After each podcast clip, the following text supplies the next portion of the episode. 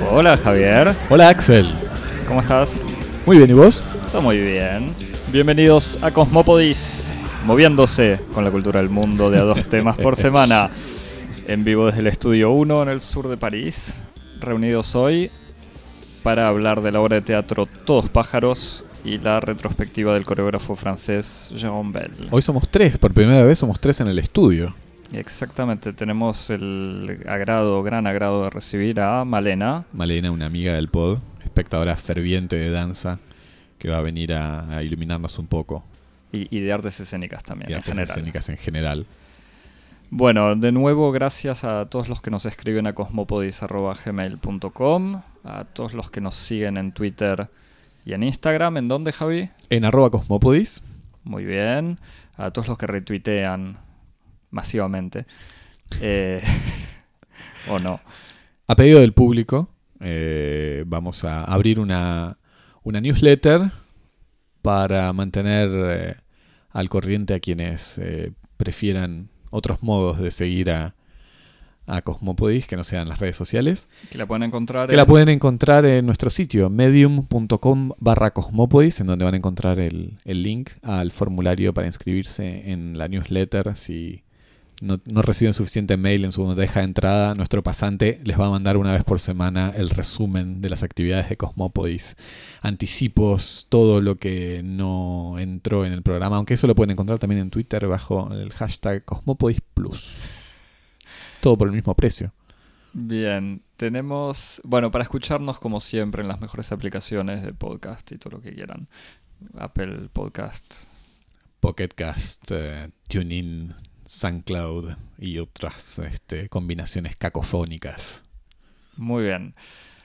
Para empezar, entonces, Bueno, empezamos entonces con ah, la obra de teatro de Waji Muawad, eh, Tous oiseaux, Todos pájaros. Tous oiseaux, Todos pájaros, obra de teatro que vi hace unas semanas, varias semanas. Vamos a repetir el peligroso ejercicio de, de tratar de hablar de un, de un espectáculo que no vi. Así que vos me vas a contar todo, Axel. Va a ser Eh, todavía mejor que la semana pasada. trataremos. eh, de todos modos, el teatro traduce una experiencia universal, Javi, donde seguramente vas a poder decir cosas interesantes. Vos también, Malena, ni te saludamos. Hola, Male. Hola, muchas gracias por invitarme. Eh, bueno, fui a ver eh, esta obra et oiseaux, Todos pájaros, última creación de Wajdi Mouawad. Majdi, Wajdi Mouawad. Eh, nació en 1968 en el Líbano, e instalado en el Quebec, eh, o sea, en el Canadá francés, desde los 10 años más o menos. Es un director y autor de teatro eh, bastante conocido hoy en día, conocido sobre todo como el autor de la obra Litoral, la obra Incendios, que fue además llevada al cine por Denis Villeneuve, nuestro gran amigo y director de Arrival y de Ujú. Blade Runner. Eh, esta obra es su última creación, no sé desde hace cuánto tiempo, en realidad, pero era bastante esperada. Y Sí. durante muchos años, director creativo del, del Teatro Del. Municipal eh, se- 71 de Malakoff, Ah, mirá, acá en el sur de París. que fue la escena, eh, digamos, la, la- la sala en la que él un poco pudo montar su- sus obras y, y emerger como, como un gran nombre dentro de la creación dramatúrgica contemporánea. Bien, entonces estamos en casa. Exactamente, el sur de París eh, nuevamente se impone. Bien, bueno, y después de estar acá eh, en Malakoff, él fue al Odeón para reemplazar al director que fue al, al Gran Festival de Avignon. O sea, es una figura que, que bastante reconocida. Eh, en esta obra es una obra muy, ¿cómo decirlo? Interesante y compleja, me parece. Dura cuatro horas. Así que eso le, suma, o por lo menos con mucho tiempo para poner muchas cosas interesantes y complejas. Está hablada en cuatro idiomas, inglés, alemán, hebreo y árabe, con subtítulos en francés sobreimpresos sobre la escenografía, así que cinco idiomas en el fondo dando vuelta, dando vueltas en escena. Y es una obra que trata de alguna manera, o sea, para decirlo así, en general sobre la identidad. Los problemas de identidad, la cuestión de la identidad. es la historia de un joven alemán judío cuyos padres, padre israelí, padre, madre alemana, crecían en el este, rechazan la relación que él mantiene con una chica de origen árabe que conoció haciendo, mientras los dos hacían un doctorado en Estados Unidos. Ella, él un doctorado de ciencias sobre cuestiones genéticas y ella, eh, guiño a la identidad obviamente, eh, y ella sobre eh, literatura árabe antigua, trabajando sobre León, la figura de León el Africano, un diplomático del siglo XVI, diplomático árabe. Después te contaré la historia si querés. Eh, los padres del chico rechazan la unión que, mantiene con ella, aunque ellos están muy enamorados. Frente a este rechazo y el descubrimiento de que su abuelo no es en realidad su abuelo biológico, o por lo menos que no es el padre biológico del padre, el joven decide viajar a Israel con la novia para conocer a la abuela, que, con la que el padre no habla porque los abandonó cuando él era chico. Y antes de llegar a conocer a esta abuela, hay un atentado en, la ciudad en donde están. El chico es herido, así que está en el, hospital inconsciente. la novia árabe va a contactar a, esta abuela para decirle que llame a los padres porque ella no puede hablar con los padres que rechazan cualquier tipo de contacto. Así que entre el hospital y la recuperación de, del, joven, todos los personajes se terminan encontrando y viven cada uno a su manera una experiencia que los obliga a cuestionar su propia identidad. La obra es eh, interesante justamente porque trata directamente, eh, digamos, problemas, no diría filosóficos, pero muy generales, o sea, la identidad, la afiliación, la cuestión de los orígenes, la cuestión del intercambio, la posibilidad del intercambio cultural y de la diferencia cultural, la posibilidad eh, o imposibilidad de adquirir la cultura del otro, de, de llegar a, a, conocer o acceder verdaderamente al otro o a lo que es el otro. Y lo hace con un tono muy eh, trágico y, dramático. El, título a qué, a qué evoca? El, el título, el título evoca una leyenda, o sea, la, obra está dividida en dos partes, de dos horas cada una, y al mismo tiempo en, capítulos que son diferentes tipos de pájaros, pero evoca la historia o la leyenda del pájaro pez o el pájaro anfibio, que si quieres te la cuento ahora, es, eh, la o sea, es una leyenda persa que cuenta la historia de un pájaro que al volar sobre un lago ve a los peces bajo el agua y queda fascinado, decide meterse en el agua y cuando está yendo para sumergirse, los otros pájaros le dicen que no puede meterse en el agua porque es otro mundo y que si intenta sumergirse en ese otro mundo va a morir, de la misma manera que si los peces salen y tratan de ir al mundo de los pájaros mueren. Entonces nada, el pájaro acepta esa situación, pasan los años y el pájaro sigue pasando sobre el lago viendo a los peces eh, con melancolía hasta que decide que su vida no vale la, o sea que no vale la pena vivir así sin poder acceder a, esos a esos peces o a la vida de esos peces sublimes. Se sumerge en el agua y apenas entra en el agua, por tanto amor que él tenía por los peces, le crecen unas branquias y así él ve a los peces y les dice, soy yo, eh, soy uno de ustedes, o soy como ustedes, soy un pájaro anfibio. Entonces eso es obviamente una, un tema que está eh, constantemente en, como parte de, de la obra el, cora, el núcleo de alguna manera del problema de la obra es en el, cuando se encuentran todos en el hospital. Porque ahí estando en el hospital, mientras el, el joven se recupera, la novia eh, va a pasear, o por lo menos la novia al ser árabe ya está confrontada al maltrato de los militares israelíes. Y va a pasear o a pasar el, tiempo, ya que la familia del chico obviamente la, la echa del hospital, va a pasar el tiempo en, en Ramallah. Entonces ahí como que redescubre su eh, identidad árabe. ¿Te acordás cuántos actos tiene la escena? ¿Cuántos actos tiene la película? Es una obra La de teatro. obra. No, es no, una obra de teatro, perdón, Javier. me- Si vos justamente me- haces no, preguntas es que justamente me- tramposas, hacelas bien. Me confundí porque como Te diría estás- que cuatro, estás pero la verdad que no me mencionando, estás mencionando algo muy específico que es el maltrato que ella recibe en la frontera, Sí. que su- suele ser un- una secuencia que está dejada de lado en el teatro, que solo tiene núcleos principales, son tí- típicas, típica escena de película, eh, que, que se permiten eh, secuencias mucho más cortas que, que los actos en las obras de teatro. Por eso te quería preguntar cuántos actos tiene. Eh, son dos. No, son, en realidad oficialmente son dos actos. Con varias escenas en Con- el interior. Claro, con una cepa. Igual a- No, cual- te estoy diciendo cualquier cosa. Em, ¿Se entiende lo que, que quise decir? No, la, la pel- la obra dura cuatro horas. Que por eso, O sea, du- son dura cuatro horas y, en dos partes de dos horas. y con cuánto de- detalle se, se restituye todo este itinerario del viaje, por ejemplo. El itinerario es mucho más complejo de lo que te conté por ahora. No, se, se cuenta todo con un. O sea, siguiendo un hilo que no es cronológico, en realidad, pero con bastante detalle. Mm. Que. Por eso, te, te sigo contando si Dale, sí, el- sí, sí. el- y, y en el fondo estoy resumiendo bastante. Dale.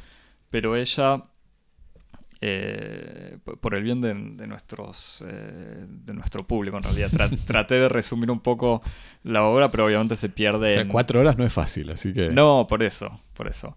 Nada, ella va a, pas- a pasear y se termina quedando en un, en un hotel en Ramalaya y descubre, por ejemplo, o llega, ella lo dice en algún momento, que Ramalá tiene el olor de su abuela. Entonces, ese tipo de contactos o que la gente pronuncia su nombre bien, pues ya no recuerdo cómo se llama, pero eh, dice que, es un, que nadie la llama eh, en Estados Unidos, en donde vive, pronunciando su nombre en, árabe. Eh, mientras están ahí, cuando el chico se despierta, ella vuelve medio transformada por esta situación y justamente siente que la diferencia cultural o la diferencia en general en el tipo de vida que llevan es eh, extremadamente eh, grande, así que decide separarse.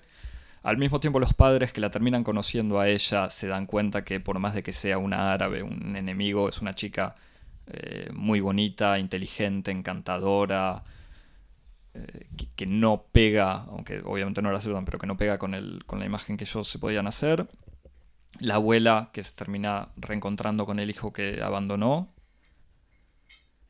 El, y el abuelo que también frente a este reencuentro con su ex mujer termina contando la verdad de por qué él no es el padre biológico. No es que la abuela lo había engañado, sino que cuando él era soldado durante la guerra de seis días, estando en una operación, descubre en una casa eh, ya abandonada, en un placar escondida una caja de zapatos con un bebé adentro.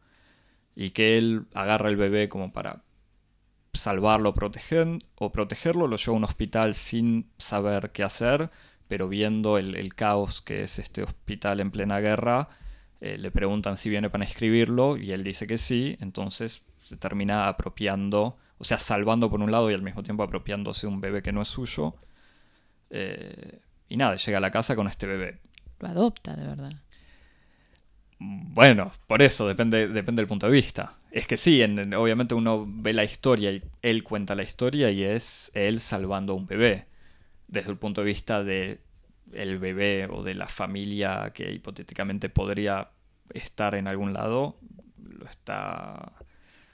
Sí, Se lo está llevando. Muy, sí. Pero sí, igualmente es parte de esta complejidad donde todo depende, o, o sea, no depende del punto de vista, eso sería como muy fácil decir, ah, todos tienen una opinión diferente sobre lo mismo, pero todas las historias se construyen de una manera muy, muy individual.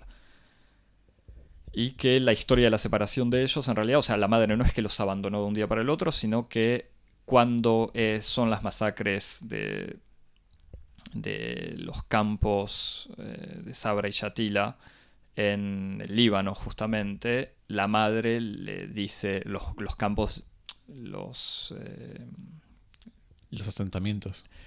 Sí, son los campos de refugiados, en realidad Mm. palestinos, en el Líbano, y que la- el ejército israelí dejó que las milicias cristianas del Líbano masacraran a los palestinos.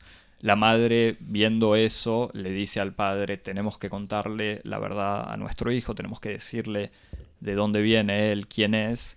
El padre dice que no, que no pueden confrontarse con esa verdad, entonces ella dice que no pueden seguir viviendo así en esa mentira y que si se quieren ir, que se vayan, y él tenía una oferta para irse a vivir a Alemania, así que se vuelve a Alemania donde era porque él al mismo tiempo es hijo de sobrevivientes del holocausto. O sea, para seguir agregando así detalles complejos, pero, pero que hacen a la historia. Eh, entonces, nada, el chico crece en Alemania sin su madre, hablando hebreo y alemán, obviamente sintiéndose judío y sintiéndose heredero de esta historia de, de, de sobrevivientes del holocausto. Cuando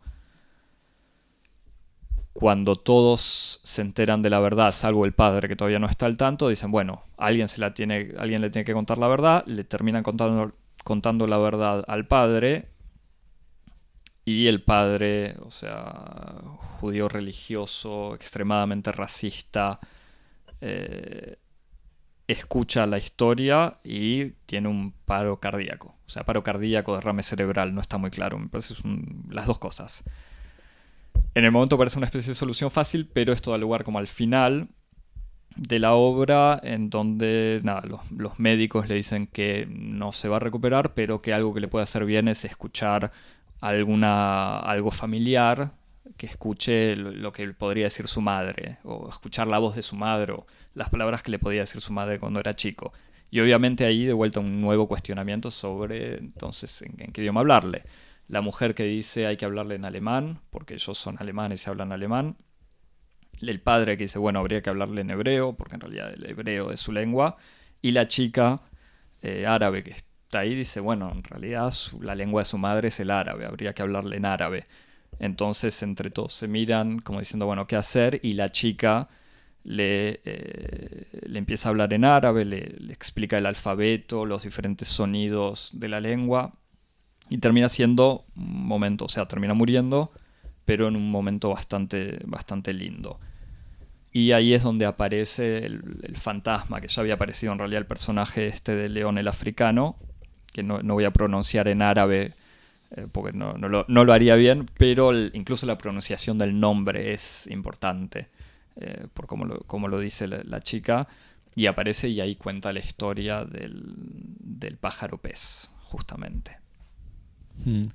¿Y la obra tiene un tratamiento realista? ¿Cómo es la reproducción de los distintos escenarios? Bueno, eso es, parte de las cosas eh, bastante interesantes. El, escenario en general o la escenografía está hecha de manera bastante minimalista, con una especie de cubos eh, medio modulares que se van moviendo y algunos elementos realistas. Entonces, por ejemplo, cuando están eh, cuando están supuestamente en la biblioteca de la universidad, hay una mesa en donde ellos se encuentran y ahí se conocen. O sea, una mesa y una computadora que están de verdad. Y el resto es o proyecciones, muchos efectos de sonido, hay una banda sonora que, crea eh, cierto, cierta ambientación.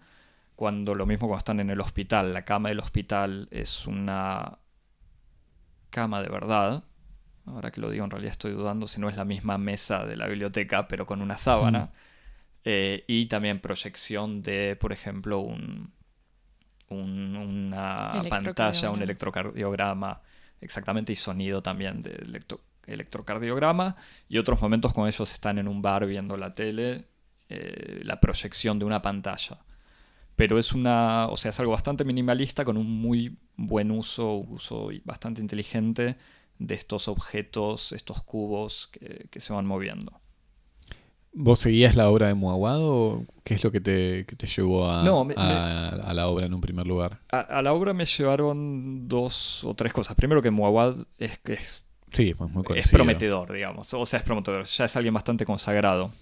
Además es ese tipo de creadores de que todo el mundo espera que es lo que va a sacar. Claro, es lo próximo que va a ser. Claro, sí, sí. Eh, y una amiga que que hace teatro me lo había recomendado, entonces cuando vi y cuando vi el tema me interesó esta complejidad eh, bastante ambiciosa y, eh, y finalmente, en realidad, que también en la historia, como consejera histórica, está Natalie Simon Davis, una historiadora norteamericana especialista de Francia, que me pareció curioso. Al final, su presencia no. eh, o sea, no sé qué hizo en la obra. Hmm. Pero bueno, pero el tema era ese: era como, bueno, ¿por qué tanta.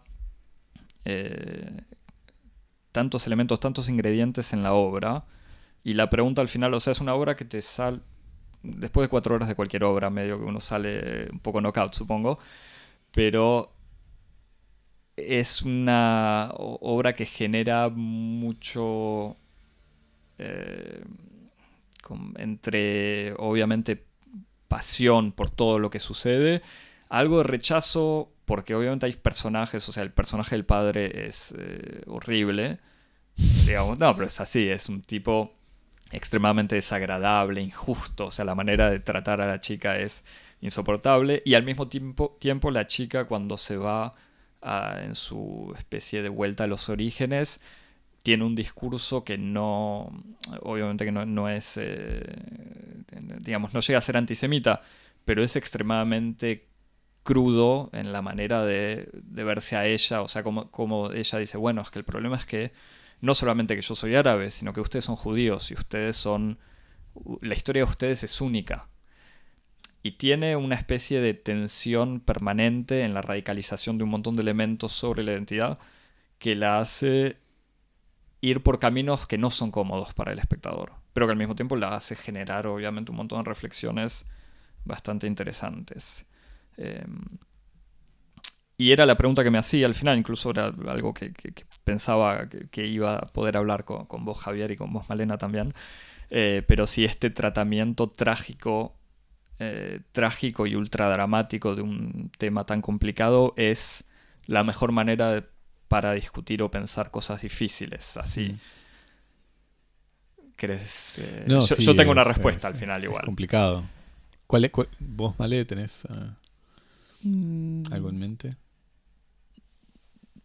me, va, me parece una pregunta legítima y además si un tratamiento de este tipo permite realmente abordar es- estos temas, mm, no los agota, seguro, y es tal vez lo que permite eh, que, que- sea un, medio para, para tratarlos, abordarlos e incluso mm, realmente hacer salir o hacer evidentes los resortes trágicos que constituyen estos temas. Mm, en, la definición misma de los temas, digamos. Es un poco tautológico lo que digo, pero es como tal vez no hay otra salida o no hay otra manera de abordar estos temas que desde el ángulo de la tragedia, digamos. Sí, es que me parece, a mí en el fondo la conclusión, aunque justamente el resultado final, porque obviamente la pareja se separa, bueno, el padre muere por una cuestión de salud, digamos, pero todo lo que estaba mal termina peor.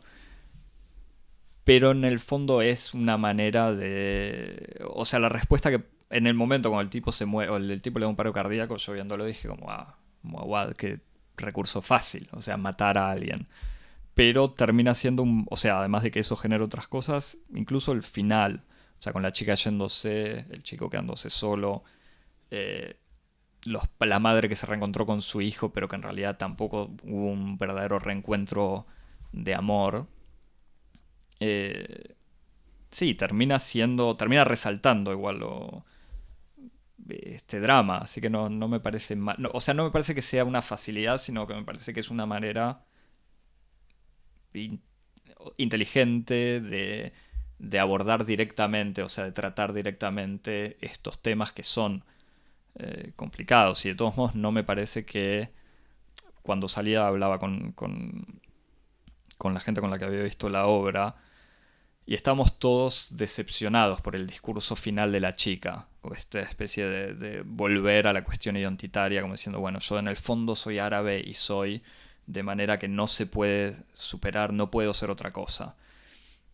Pero bueno, es al mismo tiempo parte, me parece, de la apuesta del autor en generar eso también en el espectador e incluso proponerlo como una especie de pregunta. O sea, obviamente, de vuelta, Muawad es nacido en el Líbano, habiéndose criado en Canadá, habiendo vivido un poquito en Francia, habiéndose criado en Canadá, en Canadá más en el, Canadá de habla francesa, en, dentro de un país que habla mayoritariamente inglés, después viviendo en Francia, o sea, es obviamente una reflexión muy personal también, pero que me parece que incluso esta imposibilidad de decir hoy, eh, bueno, eso me gustó, esto no me gustó, o la respuesta es esta, es parte de la apuesta de, de y que está bien lograda. Lo que me pregunto, te lo pregunto a vos que viste, que viste la obra, eh, si no es problemática, si la elección de, una forma trágica para el relato no eh, inscribe o reinscribe a la problemática de la identidad bajo el signo del fatalismo. Sí, que eh, me parece que es problemático en el sentido en el que si estamos tratando de, pensar a la identidad más allá eh, del esencialismo, eh, el fatalismo que es inherente a la forma trágica, en alguna medida, no es la forma que uno utilizaría para, para ir en esa dirección. Sí, sí, sí, es que era exactamente eso. Excelente pregunta, Javier. Porque era exactamente lo que... Gracias por haberme la pasado en la reunión de, la conferencia de pero no esa. Eh, no, pero era justamente el tipo de... O, sea, la pregunta que yo me hacía al salir de la obra. Es como, bueno, no es una manera de decir, ah, en el fondo todos son lo que son. Y que, que incluso es, va contra la misma obra. Pero me parece que eso es donde está quizás la diferencia entre lo que dice el personaje y el sentimiento general de, la obra. Eh, porque obviamente, eh, o sea, en el fondo, viéndolo más desde afuera y, un tiempo después de haber visto la obra, la sensación es, bueno, pasé cuatro horas viendo que no es así. O sea, que lo que... es una obviedad también lo que digo ahora, pero uno no es eh, solamente su nacimiento, uno no es solamente su lugar de nacimiento o lo que fueron sus padres, entre los padres biológicos y los de adopción. Eh, no son, o sea, no hay uno más importante que otro, o, quizás sí, incluso los de adopción son seguramente mucho más importantes. Eh, e incluso otra respuesta que vino más tarde. Yo también pasé cuatro horas viendo una obra hablada en cinco idiomas. Eh, como que está bien, la, quizás el otro idioma, el idioma que yo no conozco, es inaccesible pero, pero lo puedo conocer. O sea... Em, también me río porque tenés un libro de Derrida eh, justo al lado, debajo de tu micrófono. Estamos usando a Derrida como, como pie para un micrófono, así este, este es el, piso sobre el cual se eleva mi pregunta. Eh, no, pero te, iba a hacer una pregunta un poco especulativa. Muawad eh, es de origen libanés. Libanés. Que ¿De fue qué confesión? En plena guerra musulmana. Musulmán. ¿No hay. ¿Te parece que, existe como una especie de, vínculo entre, entre la perspectiva que él tiene para contar la historia, que podríamos vincularlo también con el elemento de que él sea musulmán, con el hecho de, de la tragedia y de la fatalidad? No sé, pienso que muchos de los, de los novelistas que a mí me gustan y que trabajan y problematizan la identidad judía dentro de sus novelas, trabajan mucho con la comedia. Eh, en el sentido en el que vinculan un cierto modo de pensar la identidad judía eh, con eh, una especie como de, inteligencia de la contingencia. Como permanentemente pensando toda la, la, relación dialéctica que existe como entre contingencia y necesidad, entre predestinación y sinsentido y que, esa dialéctica es, muy fuerte en, los novelistas, en ciertos novelistas judíos. Y, me pregunto si no habrá como una especie de, familiaridad o, de, o, de, tradición distinta en cuanto a estas formas en, una tradición y en la otra. Eh, bueno, es que justamente eso. Sin esencializar. esa pregunta, claro, pero es que esa pregunta está en la obra porque el, personaje de la madre, de la abuela, o sea, la, abuela que, que, abandonó a su hijo, eh, es un personaje extremadamente cómico. O sea, no, no cómico, eh, con una comicidad muy del sarcasmo. Eh, entonces, eso está integrado. Que incluso a mí me pareció casi, no, burdo, pero llega un punto que no es, que me parecía que era demasiado, como era, era el, personaje gracioso y que el público se reía con sus intervenciones. Claro, pero co- como un elemento interno al relato, pero no formando parte de la arquitectura del relato. Digo, la comicidad es un elemento dentro de la escena, pero no es, no es, no es eh, el pensamiento de la comedia que atraviesa el relato. No, no, pero me parece que es una especie de manera de Muawad de reconocer esa cosa. como De que- representarlo. De representarlo, Claro. sí, sí, sí. Es, eh, es, es posible, pero bueno, por eso no me gustaría decir, eh, como, por no ser judío no puede ser gracioso. No, no, no, por, eso digo, sin, sin, sin, eh, sin tener esa actitud reduccionista, naturalmente. No, no, pero, pero eso es algo que está, que aparece en, en la obra. Pues, otra pregunta así como muy, muy concreta. ¿Qué lugar tiene el- la historia del amor entre ellos dos dentro del relato? ¿Está presente o, este, o, es, eh, o es como una condición medio presupuesta dentro de la obra? No, está la, la obra empieza con el encuentro de ellos en la biblioteca. ¿Y es, eh, importante? es- escena en el tiempo que ocupa de Silson la manera de representarlo. Sí, en la intensidad, en el peso dramático. No, sí, sí, está, está claro que es una especie de amor absoluto y limitado, ¿no? Mm. Y uno lo, lo- lo entiende en alguna medida. O, o participa de él. Porque, qu- quiero decir, la película. La película, otra vez, mira cómo vuelvo. Para mí todos son películas o novelas. Eh, la obra eh, logra eh, evitar que uno sienta que la pareja es un dispositivo teórico. ¿Entendés? La, Viste como la pareja árabe judío como, como máquina, como máquina teórica. ¿Vale? N- No quiero in- interferir, digamos, con, con lo que vas a decir, que, segu- que además vos viste la obra, pero yo vi Incendios, de, o vi una adaptación de Incendios, y justamente toda la obra, y lo que me resultó insoportable cuando la vi, es que cada uno de los personajes es una figura. Ah, ok. Y, y- me da la impresión, con lo que nos estás contando, que todas las obras de mm, Wajid y Muawad trabajan con esa, con esa lógica donde cada uno de sus personajes ocupa una función de verdad. Y, y- y lo que hace, eh, a- en este caso también, de acuerdo a lo que nos contaste, es reproducir realmente una estructura trágica, pero donde justamente me parece que la fatalidad es algo que está integrado, o que está sembrado dentro de, de los relatos que él, que él cuenta, Que es un elemento estructural entonces. estructural, pero al mismo tiempo tratando de escapar, de- tratando de ver de qué manera sus personajes tienen mm, libertad finalmente para, para actuar o de qué manera pueden liberarse de esa fatalidad y, se, y, consti- y, se- y pueden constituirse en sujetos independientes, digamos. No sé si es el caso en esta. me encanta mal. Pero Podríamos lo haber dicho que la viste la obra. Es que la No, pero- otra, es que la que No, vi me es- parece que él trabaja sé que él- es del mismo tipo de funcionamiento. Sí, ha- hay algo que, si querés, esto es una especie de paréntesis, que no responde directamente a tu pregunta eh, y que tiene que ver con la manera de hablar eh, en el teatro, que quizás uno está acostumbrado, o sea, el francés, el teatro en francés quizás no me sorprende, pero la manera en la que uno habla en el teatro no es la misma que o en el cine o en la vida real. El inglés en escena me sonaba raro. La chica tenía un acento, el chico tenía un acento americano exagerado, pero perfecto. Eh, entonces había algo que sonaba artificial en, en los diálogos de ellos, pero que yo no sé si atribuir a una mala, o sea, un texto malo eh, en general, una mala puesta en escena, o a mi incomodidad frente al inglés. Yo le voy a acordar el beneficio de la duda y decir que era eso lo que me resultaba raro. Pero no, la historia de amor está resumida en un par de gestos y momentos, en realidad.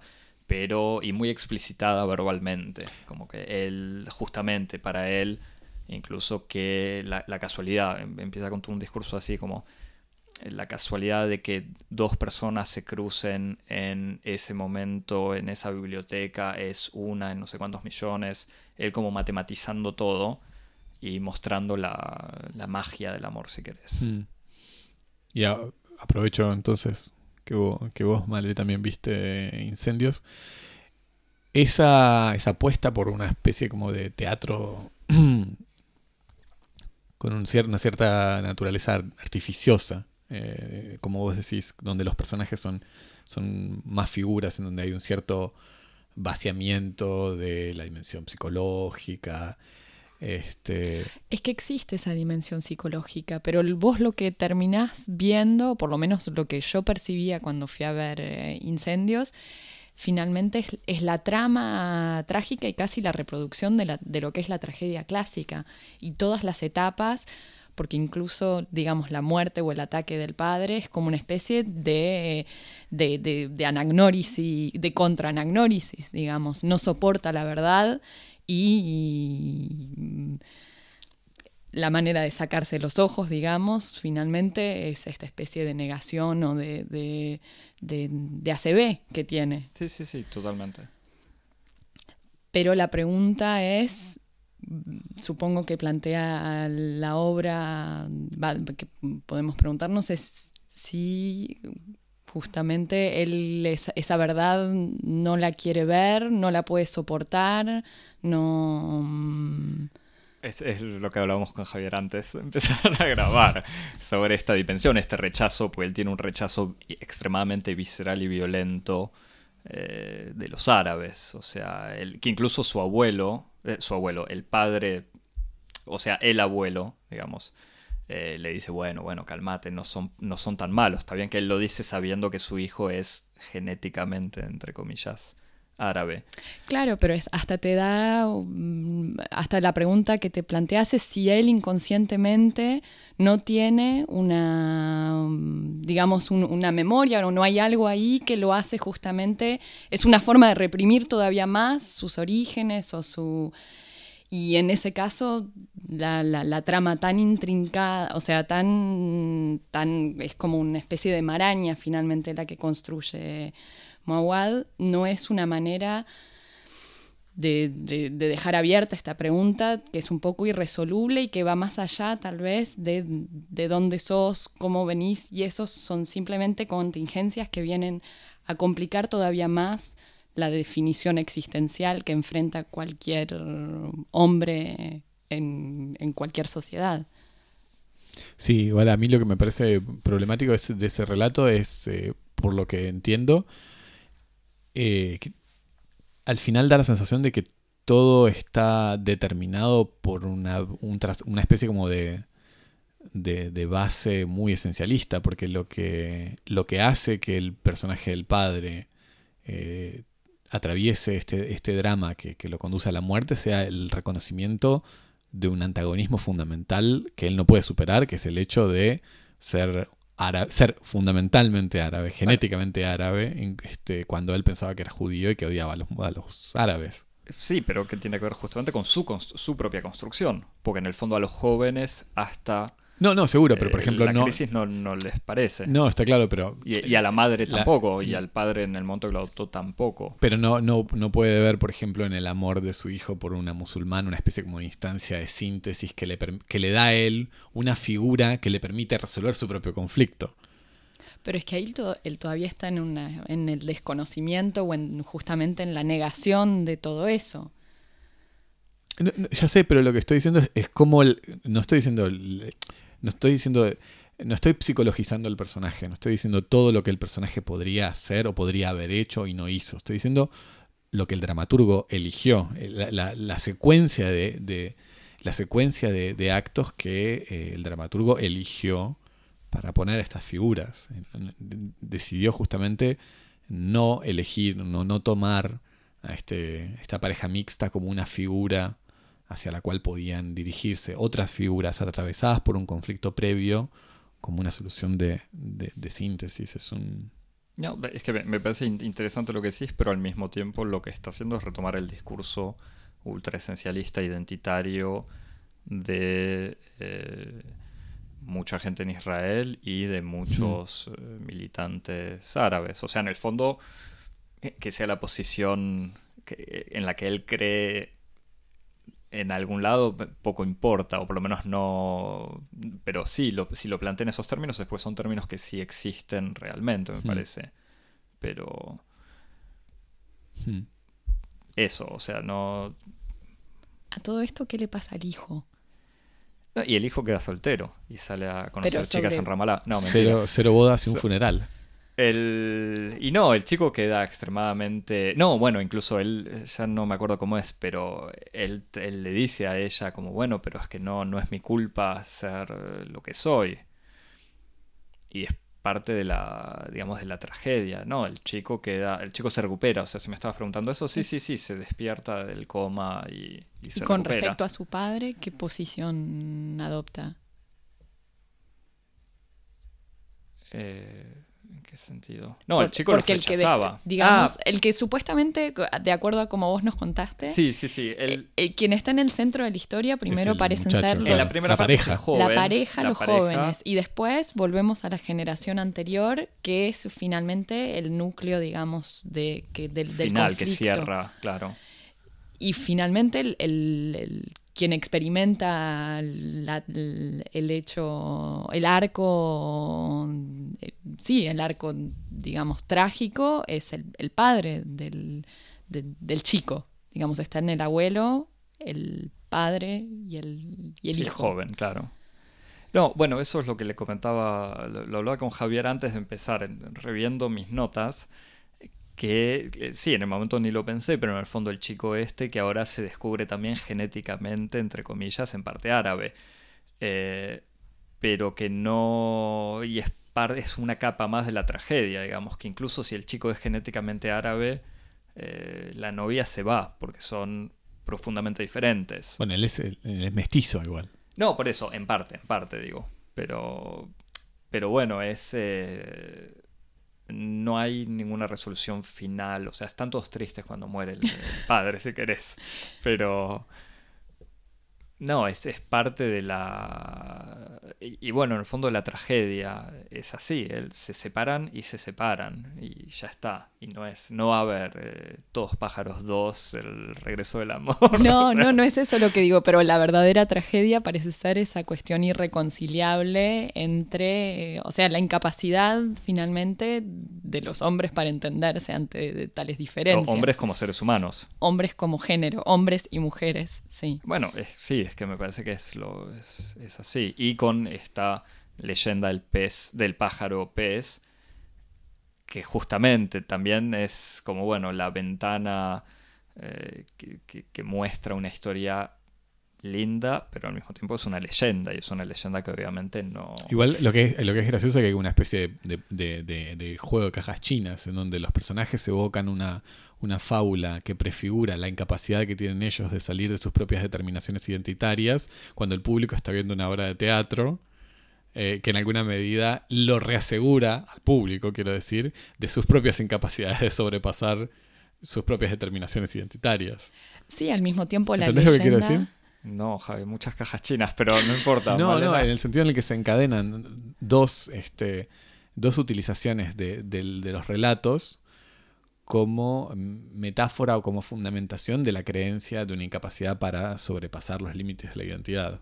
Los personajes evocan esta, este- esta, esta leyenda persa. o- No, no, la leyenda es Ah, el- ok, el- discúlpame, una especie del epílogo Ah, pensé que, no, recitado que- por... No, no, no, bien, pensé que la, la leyenda formaba parte de la obra. La leyenda igual el público sí la conoce, porque, el, porque están todos los folletos que Ah, acompañan a la obra. Yo pensé que O formaba sea, parte de las acciones dramáticas.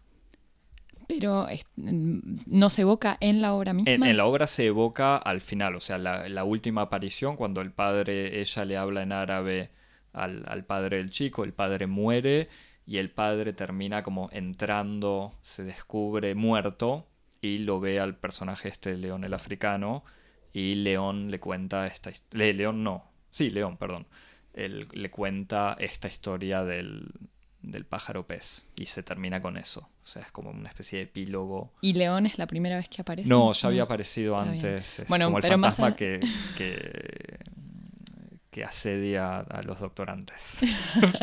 Porque es el, el Claro, es objeto el de tema. su tesis de ella. Al mismo tiempo, la leyenda casi lo que dice es que la única manera de salir de esta, de esta separación es El hibridarse. claro. No, no porque él no se. Bueno, Finalmente, él, él- él osa cruzar la frontera Sí. Y, Y- le cuesta la vida. No, el- la- si se transforma en... se el- termina transformando, pero no lo sabe. Pero igual estoy de acuerdo, son las dos cosas. Él se va, él dice que, es, que no, no vale la pena seguir viviendo sin acceder a eso y se tira al agua sabiendo que va a morir. Entonces está esa parte de sacrificio. Sí, sacrificia- ah, sacrificando eventualmente el hecho de ser pájaro para... no, pero no se tira al agua sabiendo que le van a crecer branquias. Claro. No, no, se- sacrifica su vida. Claro, que por es eso. en, en la, en la historia ser pájaro, que además, bueno, es el sinónimo de la libertad, de volar, de eventualmente lo que uno asocia simbólicamente con todo lo que es lo que lo mejor, digamos. Y después, Eso es finalmente, racista contra los peces. Vale. en Bueno. este programa no aceptamos ese tipo de cosas. Lo- Los peces tienen otro mundo maravilloso que descubrir, el de las profundidades, pero es cierto que culturalmente, o por lo menos en la cultura occidental, el pájaro está asociado simbólicamente con, con, estas, con estas imágenes. Y el hecho de hacer ese sacrificio y finalmente el cruzar o el aunque aunque eso le cueste la vida finalmente es lo que le permite seguir viviendo Y, tener acceso a eso que él desconocía, ¿no? Es que estoy totalmente de acuerdo. Igual sigue siendo. Bueno, no sé, Javi, si, si- sigue siendo este entre juego cajas chinas, de complejidades, contradicciones de todos los personajes. Porque a todo esto, paréntesis que no les conté, pero en realidad la, la madre del joven, alemana, crecida en el este, ella descubre su judaísmo en la adolescencia, porque ella era hija de comunistas eh, que no se no reivindicaban ninguna identidad judía y ella siendo más grande descubre que en realidad es judía y termina rechazando eh, haciéndose judía medio religiosa casándose con un tipo religioso y rechazando el comunismo Hmm.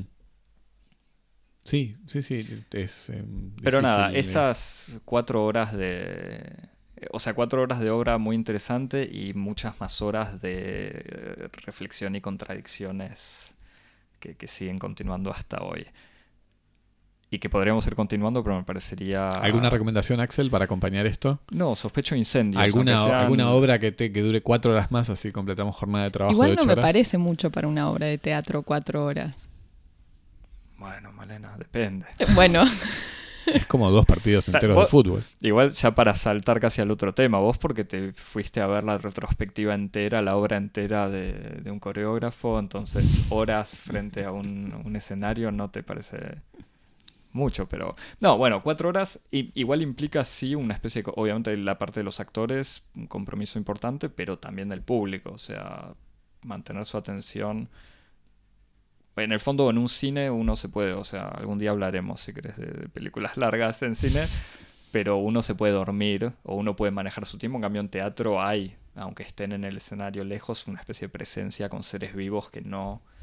eh, no sé, que no es poco, me parece. Está respeto, Hmm. pero igualmente son cuatro horas que terminan, que, que no, son, no se sufren para nada más allá de la historia. Hmm. O sea, está hay suficiente acción y, y complejidad como para tener que estar despierto y que el- todo el público en general sigue la obra, me parece bastante bien. Bueno, así que recomendamos eh, Incendios. Y incendios eh, y sí, no sé si... No sé qué más. Los Juegos Olímpicos de Invierno en honor a Canadá, si quieres. Dale, pasamos Bueno. al segundo bloque.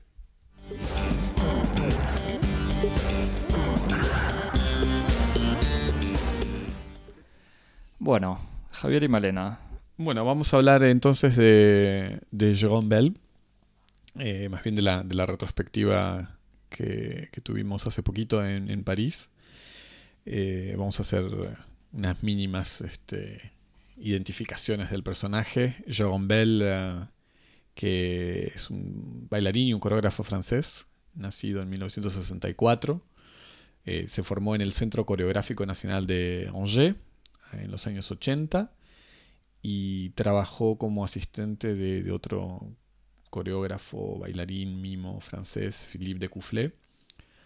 A partir de, los años 90 empieza a desarrollar su obra personal y esta obra se inscribe dentro de, de toda una, una corriente eh, que algunos van a llamar no danza. El mismo Jérôme Bell se va, se va a separar de, de esta categoría, de esta etiqueta, o de danza conceptual, que es una corriente de danza contemporánea que propone un abordaje transdisciplinario de danza, lecturas, performance, artes visuales, música, y de la que de esta corriente van a emerger los, los nombres más interesantes, las obras más interesantes de, de esta generación de la danza francesa contemporánea, como Xavier Leroy o Boris Charmatz o Maggie Marin. Eh, y en este último trimestre, en el último trimestre del 2017, como decíamos antes, el Festival de Otoño, que es una manifestación muy importante en París, es un festival que reúne a las principales salas de, espectáculos de danza, teatro, música y, performance de la ciudad, le, lo, nombró su, su invitado de honor en alguna medida consagrándole una retrospectiva integral de su obra. No, integral no. No es integral. No. Una retrospectiva parcial de su obra, en ese caso. Pero muy completa. Eh, en la que se pudieron ver varias obras que, datan de unos cuantos años y que incluyeron algunas creaciones, eh, sobre todo una, eh, en mi conocimiento, una creación exclusiva para el festival. de las que pude ver yo fue, fueron Gala, es un, un espectáculo de 2015 de Show Must Go On de 2001, eh, Clunchun and Myself de 2005, el Disabled Theater, que es una obra con una compañía de teatro, la Theater Hora, que es una compañía con intérpretes eh, con distintos tipos de, de discapacidades, algunos mentales, otras motrices, si, si mal no recuerdo. Una obra del 2012. Eh, y eh, una creación para el festival que es un, espectáculo un espectáculo menos.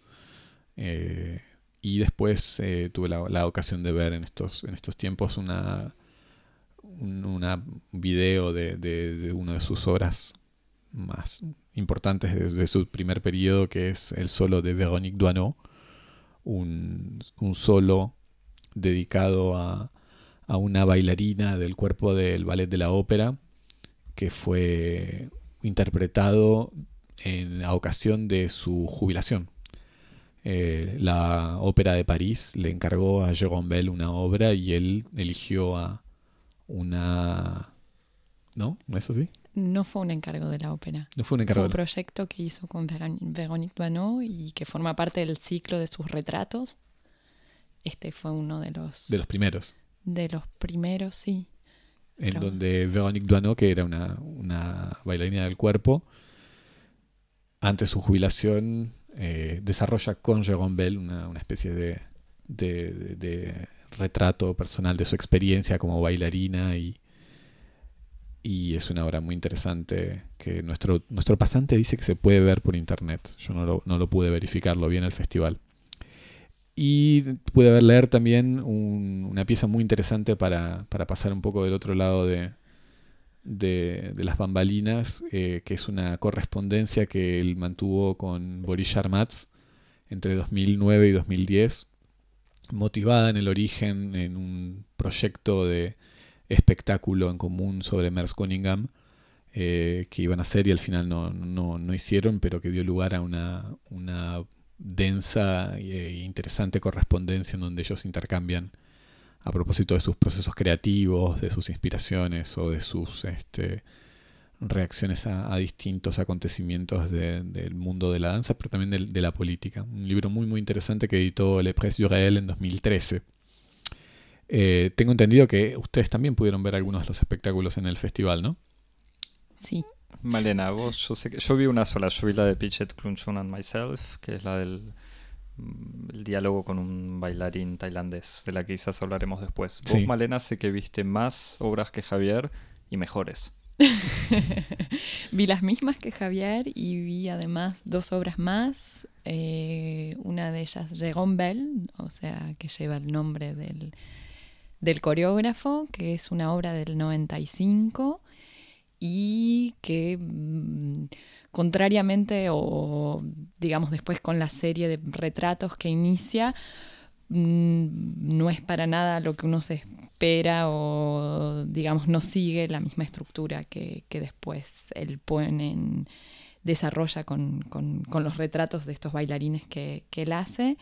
Y después vi otra, otra obra que hizo mm, con el ballet de l'Opéra de Lyon, que formaba parte de verdad de una velada en la que presentaba una obra de William Forsythe, otra de Trisha Brown y por último su obra que es, em, que es de verdad una presentación de todo el cuerpo del ballet de, de l'Opéra de, de, Lyon sobre el escenario.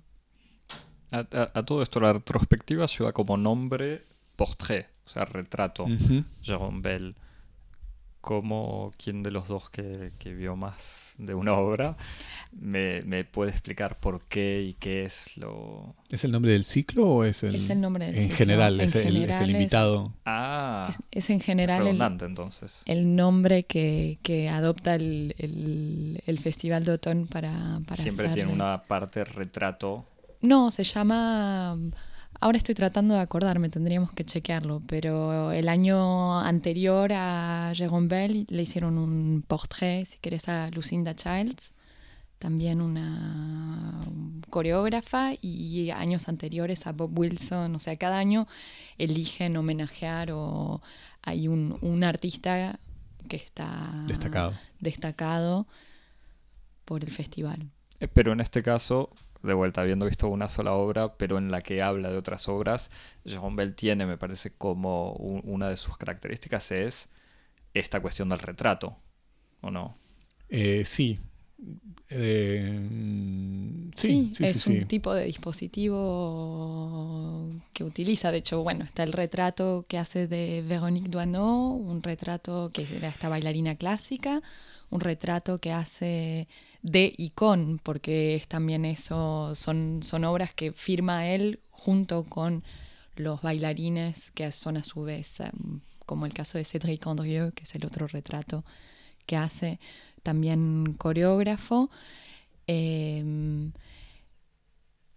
y después, bueno, este retrato que quería, medio fallido finalmente, que quería hacer de Pichet Crunchun, este bailarín tailandés, que él dice que no les dio el tiempo como para que él pudiera retirarse de justamente de, la escena, como para que fuera simplemente el retrato de Pichet Crunchun, pero queda Myself, que es... Eh, y, Myself, o sea, Bell en tanto que sujeto enunciador y no Bell como título u obra, que es el, la obra esta homónima.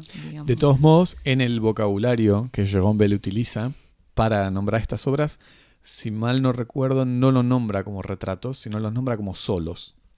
Eh, con un que, me parece que es un detalle que no es menor porque utiliza justamente este nombre técnico. Eh, son estos solos, son estas piezas en las que eh, un, intérprete aparece en escena.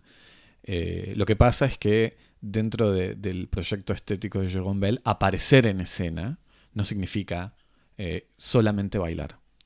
Eh, porque eso es una de, las cosas que me parece interesante para comenzar el, diálogo y, el debate sobre, sobre el trabajo de Jerome Bell. Eh, su trabajo se constituye en una, en una problematización de los modos de aparición de la danza, cómo la, danza aparece en escena. y, y justamente un, primer elemento fundamental de la operación que a él le permite problematizar estos modos de aparición de la danza en escena es el de restituir todo lo que no forma parte de la materia tradicional de, la danza, que es el espectáculo. Eh, es decir, eh, lo que ocurre cuando el bailarín sale a escena y baila.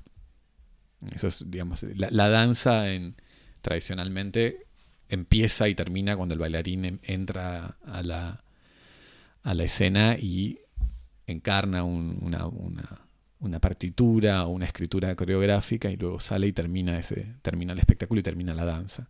A Jovan Bell lo que le interesa es restituir y agregar al espectáculo todas las instancias previas, todo lo que es la historicidad de la danza, a saber, eh, la, vida de, la vida personal de los, de los intérpretes, eh, las condiciones de producción del espectáculo forman parte del espectáculo mismo. Eh, otra cosa que me parece muy importante es la restitución eh, de las condiciones de posibilidad de la calidad artística, en el sentido en el que mm, un elemento importante en, la danza, en los modos tradicionales de aparición de la danza, es el modo en que el virtuosismo es un elemento central del goce estético. y para que el virtuosismo sea tal, el virtuosismo tiene que aparecer en alguna medida como inmotivado, en el sentido en el que tiene que resultar mágico, tiene que resultar eh, un momento de inspiración, sin esfuerzo, sin, ningún tipo de, rastro de trabajo. Jérôme Bell, uno de los elementos que fundamentales para una deconstrucción de lo que es el mito del virtuosismo, o una ruptura de la ilusión del virtuosismo, es restituir toda la cadena de causalidades que lleva al, virtuosismo en escena. Entonces pone al personaje eh, a explicar cómo se hacen las cosas, eh, a explicar todo el proceso de, trabajo, de entrenamiento, de repetición que lleva al final del, proceso a la virtud. Sí. Sí, eh, no, para explicar un poco, la, única obra que vi yo, esta de Pichet, Clun, Chun and Myself, empieza con, o sea, Jérôme Bell vestido de manera bastante banal, eh, sentado en una silla con su computadora portátil sobre la, falda, enfrentado a Pichet Clunchon, que está sentado mirándolo y empieza con un diálogo donde le dice cómo te llamas, de dónde sos, qué haces, y le dice me puedes mostrar algunos pasos de danza. Y es un diálogo en donde este Pichet Clunchon le explica, le va, le va mostrando y explicando la danza tradicional tailandesa y en algún momento se da vuelta el diálogo y Pichet Klunchun le empieza a hacer preguntas a Jérôme Bell donde él pasa a explicitar su obra que justamente es mucho más conceptual que simplemente técnica. En las otras obras son, o sea, hace este tipo de puesta en escena de diálogo y de explicación también, como... Eh, de explicación sí, tal vez no necesariamente de diálogo, está implícito, por ejemplo, en el caso del solo de Véronique Duano, eh, es una larga pieza en la que Véronique Duano le cuenta al público eh, todo lo que constituyeron sus, ilusiones y sus placeres y sus frustraciones en su larga carrera en la danza. Eh, y este, esta pieza, que en otro contexto uno podría llamar como un unipersonal, eh, tiene ciertas escanciones en los que ella interrumpe su discurso y, e ilustra, por ejemplo, con partes de espectáculos o con movimientos que ella está describiendo. Eh, o sea que el, dispositivo expositivo no necesariamente reposa sobre la forma dialógica, sino que también funciona con un personaje solo en escena. Después, en, em, en, el, en la obra Disabled Theater, con el Theater Hora, eh, la figura de, del coreógrafo o del, o, del director la reemplaza un, actor, una, una traductora. Una traductora que es también de jockey. Sí. Eh, porque el teatro, el teatro ahora está en, en, Suiza, en la parte mm, germanófona. Es un, claro, es una, el espectáculo entonces es un espectáculo que está, eh, que cuenta con la participación de, de esta troupe, que es una, una troupe, como habíamos dicho, con, con intérpretes que tienen algunos chicos con sillas con sillas de ruedas? No. No, en esta no hay ninguno. Con, son, sobre todo chicos con discapacidades mentales. Autistas, eh, sí, eh, distintos tipos de, de, discapacidades mentales o cognitivas y, y que tienen eh, como interlocutor, su figura de interlocución no es Jérôme Bell en escena, sino esta, esta traductora que lee instrucciones que habrían sido dadas por el por Jérôme Bell. De hecho, dice, Jérôme Bell dice tal cosa, entonces ella lo traduce al alemán eh, y también pone la música que es la banda de sonido. O sea que hay una especie de instancia eh, de, que separa a Jérôme Bell aún más de la escena. Este, que me parece que también forma parte de una decisión estética y política de Jérôme Bell de no ponerse él mismo en el escenario con estos, con estos intérpretes, en lo que me parece que forma parte de una decisión general dentro de su obra de, eh, en alguna medida, desarticular eh, las relaciones de poder que existen entre las distintas figuras dentro de la producción coreográfica o dentro de la producción artística, en el sentido de disolver la distinción que existe entre coreógrafo y autor y bailarín, entre bailarines profesionales y bailarines amateurs, entre intérpretes, entre comillas, normales e intérpretes eh, eh, discapacitados, eh, y finalmente entre, entre, bailarín y público, entre lo que pasa en la escena y lo que pasa en el, público. Hay una, una, frase muy linda de, sobre, sobre este, esta dimensión de su trabajo que lo, se lo explica a, Boris Sharmatz en uno de estos intercambios que tienen por mail y que dice, es, dice esto, dice, de esta tentativa de igualdad entre el bailarín y yo se deriva la igualdad entre el bailarín y el público, que es el núcleo de la cuestión. Si yo logro emanciparme de mi poder, tradicionalmente conferido, conferido al coreógrafo y más generalmente al autor, y si el dispositivo emancipador que trato de montar con los bailarines funciona, tal vez existe una posibilidad de que el resultado, o sea, el espectáculo, sea a su vez emancipador para el espectador. O sea que forma parte de todo un proyecto de, de desmontar y de cuestionar estas relaciones de poder que existen en, el dispositivo teatral en general. Eh, eh, pues, si mal no recuerdo, en la obra con, el bailarín tailandés, justamente cuando el, el tailandés le decía, mostrame alguna, alguna de tus obras o alguna de tus coreografías, y Jerome Bell se paraba, empezaba a sonar Let's Dance de David Bowie, y él bailaba haciendo los mismos gestos banales que uno hace en cualquier fiesta, o sea, bailando literalmente como cualquier no profesional. Quizás seguramente mejor que yo, pero como bailaría yo sí hiciera algún esfuerzo. Y me, vos me decías, sí, Jerome Bell lo comentaba, pero vos me decías, creo que vos también, Malena, que habían escuchado entre el público gente quejándose diciendo, devuélvame la plata o algo así. ¿Cómo es esta relación con lo que es la... O sea, con lo que viste vos, cómo lo o, sea, la relación con lo que sería un buen bailarín, un buen coreógrafo, una buena coreografía, y al mismo tiempo vos me explicabas todo esto, bueno, de que él quiere emanciparse la cuestión del poder, pero de alguna manera tiene, o sea, la, la legitimidad que él consiguió como coreógrafo también es porque tiene un saber técnico que yo no tengo, ponele. No es solamente como él dice, ay, soy coreógrafo, pero no sé bailar. Igual lo que me resulta interesante, ya contenido incluso en tu pregunta, de asumir que él hace un esfuerzo mayor que vos, de verdad. No, no, no, no, no, decir. Bueno, no importa. No, no, pero es interesante porque finalmente vos decís, bueno, baila mejor que yo finalmente, o si yo hiciera un esfuerzo.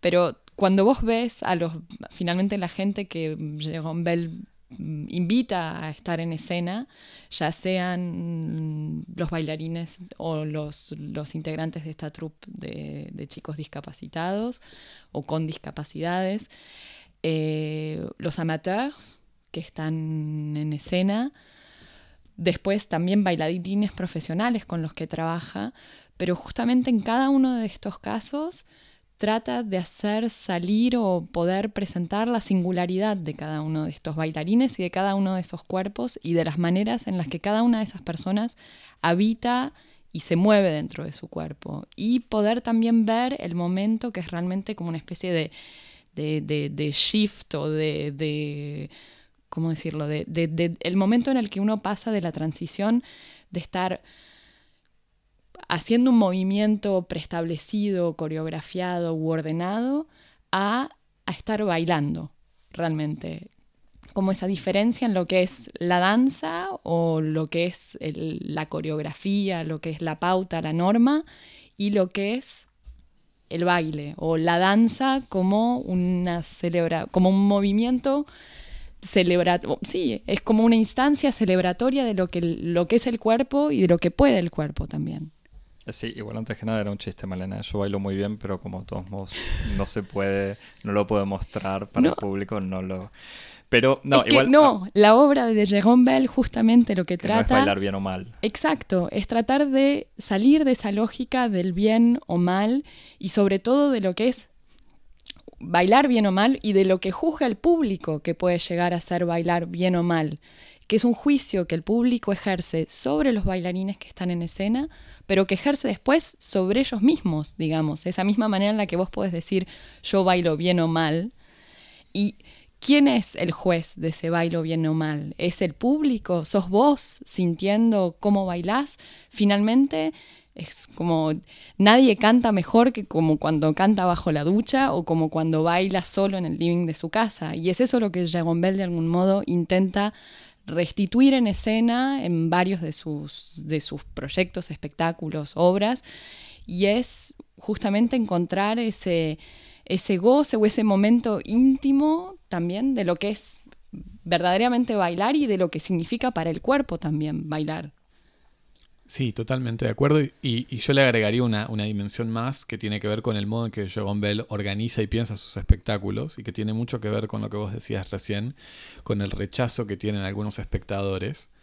Eh, que, como vos decías, se sentían estafados y querían que les devuelvan su dinero, y que es algo que incluso Jérôme Bell en algún momento eh, evocó como una, como, como una posibilidad. Y, que la, idea de que a uno le tienen que devolver el dinero, eh, primero reposa sobre la base de que el espectáculo es una mercancía. Eh, es una mercancía que tiene un precio y que ese precio es equivalente a un valor.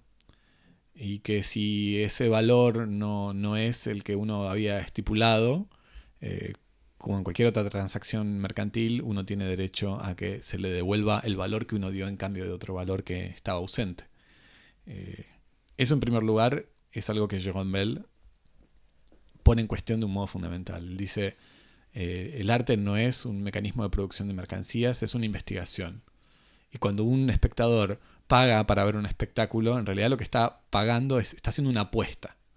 Cuando uno va al hipódromo y, y paga por un caballo, tal vez gana y tal vez no. Pero lo importante es que uno va, hace un don, que no espera una retribución eh, basado en un régimen de equivalencias. Yo, como artista, tengo la obligación de hacer una investigación, la propongo, si ocurre algo ocurre y si no, no ocurre. Si el, si el régimen que, al que se va a someter a la producción artística es el régimen mercantil, los resultados van a ser solamente mercantiles. Pero hay otra cosa que es incluso más profunda detrás de la expectativa de valor por parte del público y que tiene que ver con lo que dice Malena, que reposa sobre la idea de que el valor es algo exclusivo y por lo tanto que eh, está producido por un mecanismo de alienación. Y esa alienación es la alienación del baile. La idea de que eh, el baile que, que tiene valor es algo que no me pertenece. Que tienen algunos que tienen una especie de facultad específica dada por instituciones, por instituciones ya sea teatrales como conservatorios, que son quienes están eh, capacitados, eh, quienes están facultados para producir eso que se llama baile o danza. Esa es la danza que tiene un valor.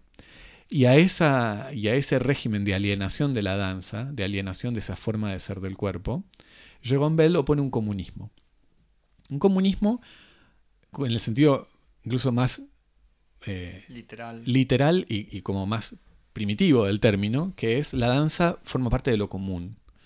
Y, este comunismo de, la danza eh, toma cuerpo, se, encarna en, las piezas a través del uso que hace Joan Bell del pop.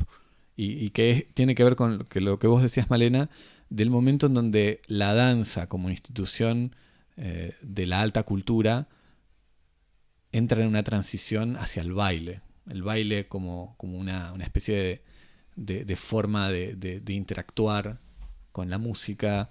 Eh, no quiero decir auténtica porque eso presupone como una especie de régimen de, inmediación entre el sujeto que baila y la acción, pero por lo menos que tiene que ver más, como vos decías, con la singularidad. Y en ese sentido el pop eh, el uso que Jérôme Bell hace del pop en sus, en sus obras tiene menos que ver con una defensa de, la- de la autenticidad que con la utilización del pop como un instrumento, como una lengua franca, como una especie de lengua que todos hablamos. Si uno pone en escena el lago de los cisnes, eh, eso es el, el lenguaje esotérico de la danza, que no puede sino reenviarme a mí a una posición de alienación, en donde eso no me pertenece. Bueno, igual debo decirte que el Lago de los Cisnes es como el, el tema pop de la danza clásica. Sí, bueno, pero, pero yo entendí lo que No, decía no, Javier, el, la danza tema, el clásica. tema pop como espectáculo, pero no como, como, como Claro, yo no- participación. Ah, entiendo. Incluso sí, en, sí, la sí. peri- en el periodo en el que el, el- el- el- el lago de los cisnes fue concebido, no era bailado en los salones. No, no, no. Pensaba que es la manera en la que lo vuelve a utilizar hoy Jérôme Bell. No, es que justamente ese es el punto. Exactamente es lo, que- es lo contrario de lo que estoy diciendo. El pop no es un contenido, es una forma de interactuar. No, no es que... Claro, cualquiera puede bailar como se le ocurra Cualquiera puede sobre ser Let's pop. Dance. Exactamente. pero lo, no lo sobre importante, el lo importante no es Let's Dance, no es David Bowie per se, sino el tipo de uso que David Bowie permite, autoriza. En ese sentido, es, eh, si hubiera sido una len- un- no sé, po- podemos decir un vals, este, un vals clásico, es pop. En el sentido en que autoriza una, una utilización común de, eh, de la danza. Y en ese sentido, me parece que hay una operación muy, muy interesante eh, que se juega a nivel estético y también a nivel político sobre lo que es eh, una, una reapropiación de un terreno alienado y de una práctica alienada que sería la de la danza. Eh, yo no sé, me, me encantó, me encanta hablar con ustedes. Eh, Tengo, te- tengo, A nosotros con vos, tengo, Axel. tengo gracias. otra, no, ten- te, te vamos a invitar más seguido. te, te- te puedo tirar otra, otra, otra cita por la cabeza que me parece que justamente Esta es va tu casa, Cosmopolis es tu casa. en la, en la dirección de lo que, de lo que estábamos diciendo. Intercambia mucho con, con Boris también a propósito de, la emancipación como de, la lucha contra el virtuosismo como una de las facetas de su, de su estética de la emancipación y dice, a mí, no a mí no me gusta mucho el virtuosismo por su carácter alienante y competitivo. Mi posición es un poco ambigua. Puedo gozar como espectador del virtuosismo. Esto es interesante. Aun cuando la juzgo políticamente inaceptable. No puedo entonces recaer fatalmente en ese escenario, puesto que casi siempre ese virtuosismo es el resultado de un trabajo del bailarín que considero alienante, la repetición infinita de, un mismo movimiento, el régimen de competencia y sin entrar en, en la cuestión de la ideología subyacente de ese proyecto. Yo utilizo materiales históricos y los pongo al servicio de mi proyecto, que es el de la alienación versus la emancipación. O sea que esto forma parte este, de explícitamente de, de su proyecto. Sí, me- o sea, me parece interesantísimo eso que citas, pero al mismo tiempo habiéndolo visto, o sea, la puesta en escena, el diálogo este con Pichet. Pichet, eh, por más eh, no preparado, entre comillas, que pareciera, es una puesta en escena teatral eh, que es siempre igual. O sea, me parece que vos, Malena, habías podido ver esa obra dos veces o no. Eh, sí, Y es exactamente igual siempre, incluso los momentos que parecen espontáneos o no. Es una obra que originalmente fue relativamente improvisada porque creo que ensayaron solo cinco veces, o sea, en Bangkok cuando fue originalmente creada. Y es la razón también por la cual él no se pudo, digamos, retirar del cuadro. Y sí, digamos, es un esquema que reproducen, o sea, y, y de por sí, no sé si lo recordás, pero la distancia que existe entre ellos cuando están en escena es, mm, es grande, muy importante con respecto a lo que sería una distancia normal si uno está teniendo una conversación frente a frente. O sea que hay una conciencia clarísima y que no intenta negar que se trata de una puesta en escena y al contrario hay una afirmación absoluta de, de que ellos están siendo están frente a un público aunque construyen una especie de ficción en la que se hablan únicamente entre ellos. Casi no miran al público de hecho. Cuando Pichet baila o ejemplifica las cosas que le cuenta a Jérôme Bell y del mismo modo cuando Jérôme Bell ejemplifica su obra, lo hace como si Pichet fuera el único público, a sabiendas que el público está ahí de verdad. Incluso cuando, por lo menos cuando la vi yo, eh, Jerome Bell le echó una mirada al público cuando sonó un teléfono celular. Que fue que incluso a mí casi que me decepcionó porque fue algo que perturbó eh, muy brevemente la obra, pero que con su mirada, no sé, como que o podría o ni haberlo mirado y asumir o intervenir de manera más violenta. Pero bueno, también entiendo este, que en este dispositivo no necesitaba, o sea, hubiese sido deformarlo, quizás intervenir e improvisar en serio. Así que... Al mismo tiempo creo que no tenía necesidad. El hecho de que él, siendo una persona tan consciente de lo que es la escena, podría ni siquiera haber mirado al público. Fue una elección esa mirada. O tal vez no, pero vos la podés significar de todos modos. De todos modos, me parece que... Primero, dos cosas. Uno, que no hay una voluntad de su parte de borrar la, dimensión artificial del dispositivo escénico. Es todo lo contrario. Hay una voluntad deliberada de subrayarlo. O sea que. No, podría ser más deliberada. Pero ahí lo asume completamente. ¿En qué sentido podría ser más deliberada? Hay una especie, o sea, como público uno lo mira y podría mirar un diálogo de vuelta. El tema de que estén vestidos con una especie de un jogging y una remera o algo así más allá de la distancia entre ellos, que sí, evidentemente no es normal o natural, el resto del diálogo no es... Eh, podría haber elementos más de puesta en escena visibles. Incluso no hay, obviamente está bien, depende de dónde se ve la obra, pero no hay eh, un telón que se abre. Bueno, pero justamente porque lo que él intenta es subrayar el carácter artificial. Si hubiera más elementos de puesta en escena, él iría en la dirección de intentar reproducir la ilusión. Claro, lo que él intenta es subrayar justamente la dimensión artificial, como diciendo, esto es un espectáculo, por lo tanto no crean en el espectáculo. Sí. Hay una. El, hecho de. él a ver, para decirlo en un modo muy sencillo.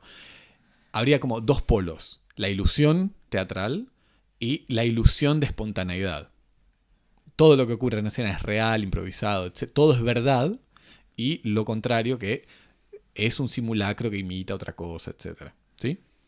Me parece que hay una voluntad, me parece no, estoy persuadido profundamente de que Jérôme Bell trabaja justamente eh, en una problematización de ambas ilusiones. Las dos son ilusiones. La, la, ilusión de la teatralidad como la ilusión de la espontaneidad. Y en ese, en ese camino intermedio está estos dispositivos que son al mismo tiempo un poco abiertos, un poco irónicos eh, y extremadamente precarios en su puesta en escena, en su timing.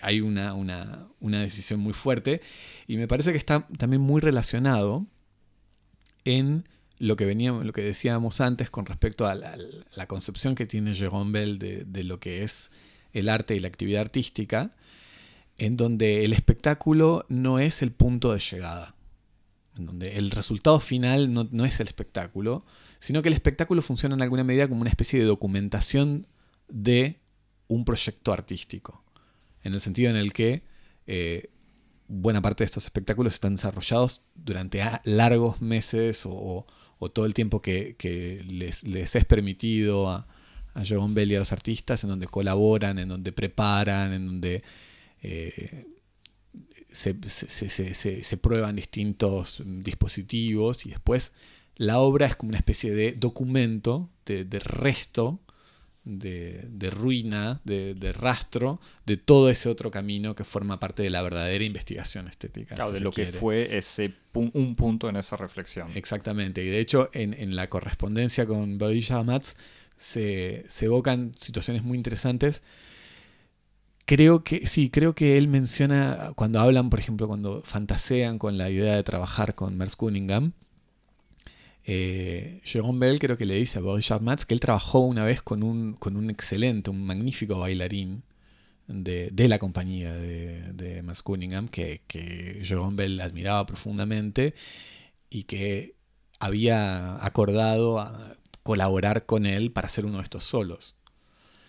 Y en, una de estas, de, estas largas estadías o, entrevistas que ellos tienen para desarrollar el proyecto, Jerome Bell, como parte del, programa del proyecto de desarrollo, le hace preguntas y una de las preguntas, que además tienen que ver con, intereses que tiene el mismo Joan Bell, le, le dice, bueno, ¿vos qué, por qué crees que sos tan buen bailarín? Y el bailarín le responde, "Eh, porque tengo talento. Que lo dice además, eh, lo, lo- restituye Joan Bell con una, con una cierta sorna, so- con, con una, de, lo, que sería la, ingenuidad del, del bailarín sobresaliente de la escuela norteamericana. Trabajador, pero sobre todo muy, muy eh, confiado de su, de su don. Y entonces ahí dice, bueno, ahí me di cuenta de que no había modo que hiciéramos un espectáculo, que no, no, no había nada que pudiera pasar interesante entre, entre este bailarín y yo, y bueno, efectivamente no hubo solo. Eh, entonces me parece que justamente eh, estos espectáculos precarios eh, forman parte de, de un, de todo un, proyecto que tiene que ver con, con el arte como un proyecto de, de- investigación en la, en la larga duración que tiene estas emergencias públicas que son documentos de este proceso. Bueno, globalmente les gustó, supongo, la retrospectiva. Sí, absolutamente. Sí, bueno, y, y una, no sé si, si, si, si ustedes lo vieron también, pero me parece que una cosa como para, para terminar es que lo- a, mí, a mí por lo que me parece interesante de los espectáculos de Joan Bell, ya desde una perspectiva como de espectador, ya ni siquiera como de, de bailarín, que ustedes saben que yo soy, eh, En este momento estamos bailando sentados. Exactamente, estamos bailando con los pies en silencio absoluto. Estamos haciendo no tap. Este, no, pero una cosa que me parece muy muy interesante eh, y que tiene que ver con, con, la, virtud de, de Jérôme Bell de en alguna medida trascender esa, eh, esa problemática, ese yugo que existe en buena parte de la, de, la creación escénica contemporánea, que es como simulacro o espontaneidad, realidad o teatro. Eh, y, que, y que él la trasciende del modo siguiente. Me parece que John Bell trabaja muy bien eh, produciendo situaciones de copresencia. ¿Qué quiero decir con esto? Que independientemente de si uno percibe que lo que está ocurriendo en escena es un- una repetición de un escenario ya preestablecido o producto de una performance, independientemente de, un- digamos, de una improvisación, independientemente de cualquiera de esas dos, de esos dos parámetros, el dispositivo siempre logra situar al intérprete en el mismo espacio-tiempo que el espectador. Es decir, uno está pres- copresente, está presente al mismo tiempo que el intérprete. Y esa copresencia lanza al espectador una relación de una, de una enorme eh, solicitación ética. En el sentido en el que el espectador está permanentemente eh, consciente del poder que tiene su mirada y sus reacciones y al mismo tiempo se siente sujeto de la mirada de los intérpretes. De la, y de la mirada incluso en un, en un sentido a veces eh, formal. Es decir, que no requiere de la mirada literal, sino del hecho de que porque están presentes en escena, me pueden mirar y por lo tanto soy visible. Pero eso no es en el fondo uno de los... No es algo que, que sucede en cualquier arte escénica. Me parece que de- la manera en la que vos relataste las cuatro horas de teatro, sí, Sí, pero no, pero justo es que pensaba en eso que decía antes, que bueno, que finalmente cuatro horas está bien, uno puede dormir también en cualquier... Entiendo lo que querés decir, pero en el fondo me, me parecía gracioso que era exactamente lo que yo les decía antes de las cuatro horas, que bueno, los, uno, uno está siguiendo la obra. por supuesto, pero lo que hace la obra de Jérôme Bell es volverte consciente, claro. directamente dentro de la obra. Y, y no y no solamente eso, sino que, a ver, el, el- el teatro, eh, el teatro tradicional opera sobre, sobre, una, sobre una ilusión que es la capacidad que tienen los actores de hacerte creer que eso que estás viendo está ocurriendo realmente. Pero eso presupone, en alguna medida, el borramiento del, del actor, sí, del actor como sí, tal. Sí, sí, sí, sí, como individuo que no es ese personaje. Como ese señor que vino de su casa, se tomó el autobús, llegó a la, se vistió con una ropa distinta y dice palabras que escribió otra persona. Ahí hay una, hay una, una especie como de, fenómeno alucinatorio en donde eh, el actor se desfigura eh, y como una especie de procedimiento de medium eh, per- permite una encarnación de algo que está fuera de la escena. Y entonces en alguna medida la, la copresencia del público con la obra de teatro reside sobre la capacidad que tienen los actores de borrar su presencia real y a través de la encarnación de un tiempo y un espacio que no son los tiempos y los espacios reales, sino de hacerte vivir, por ejemplo, como vos decías, en, ahí en el encuentro, no sé, en, en Tel Aviv, o no sé dónde se encuentran, que no es los parámetros espaciotemporales de la sala, son otros. Hay como un efecto de transportación. Lo que hace Jérôme Bell es un, camino inverso. Lo que hace, y por eso me parece que es especialmente interesante, porque toda la intensidad res- reside en el hecho de que uno está ahí en el mismo espacio y en el mismo tiempo que el intérprete. Independientemente si el intérprete está siguiendo un guion o improvisando. Eh, eh, por eso digo que me parece que es original en ese sentido. Porque tradicionalmente la copresencia del público con los intérpretes se lograba a través del de el efecto de la performance. La idea de que yo, yo, estoy yo estoy frente al intérprete cuando el intérprete improvisa. Lo que hace Joan Bell es decir, bueno, esos dos son ilusiones. Y aún así, la escena puede ser un espacio en donde se puede reflexionar muy profundamente sobre lo que es estar frente del otro y lo que son las relaciones de poder. Y me parece que en ese sentido la obra de Joan Bell es extremadamente interesante y que tiene algunos rasgos de, de, de originalidad en cuanto justamente a estas elecciones formales. No sé, ustedes cómo, cómo lo ven. Sí, me parece una muy buena conclusión.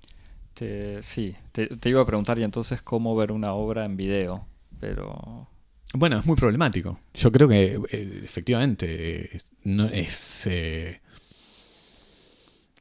eh,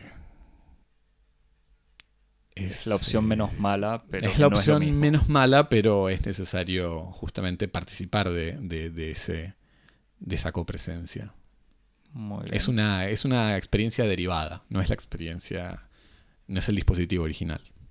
¿Algo para recomendar, Malena? ¿Alguna otra, algo que te haya Eh, hecho pensar, evocar? Invito al público a ver Véronique Duano, que está disponible en YouTube y que realmente es imperdible, por más que esté en video. Sí, sí, sí, absolutamente. Y sobre todo porque es- ese es uno de los de un, un dispositivo en donde la presencia de las reacciones del público en la ópera a uno le permiten participar indirectamente de- del espectáculo. Sí. Y después que estuve tratando de encontrarlo, pero que está más relacionado con, con el bloque anterior, es un espectáculo de Antonio Latela que, se, mm, que vi en el Festival de Aviñón, que se llama Santa Stasi, Atridi, otro ritratti di familia, que es una, mm, una reescritura de las tragedias clásicas y sobre todo de lo que es toda la familia de los Atridas en, y mm, hablando de obras largas, es dos series, dos días enteros de, de teatro, o sea, son 16 horas.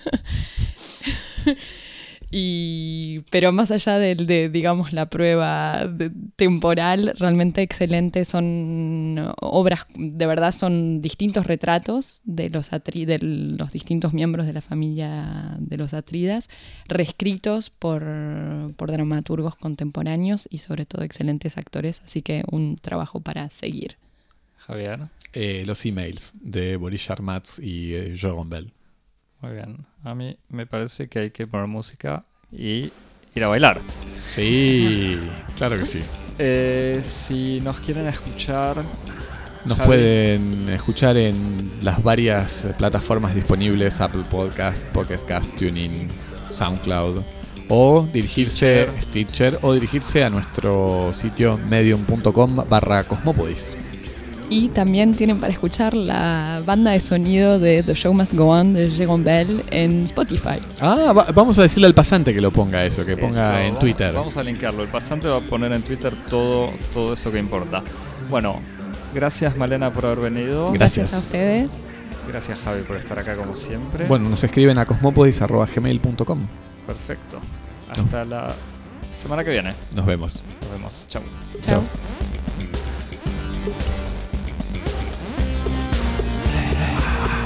باب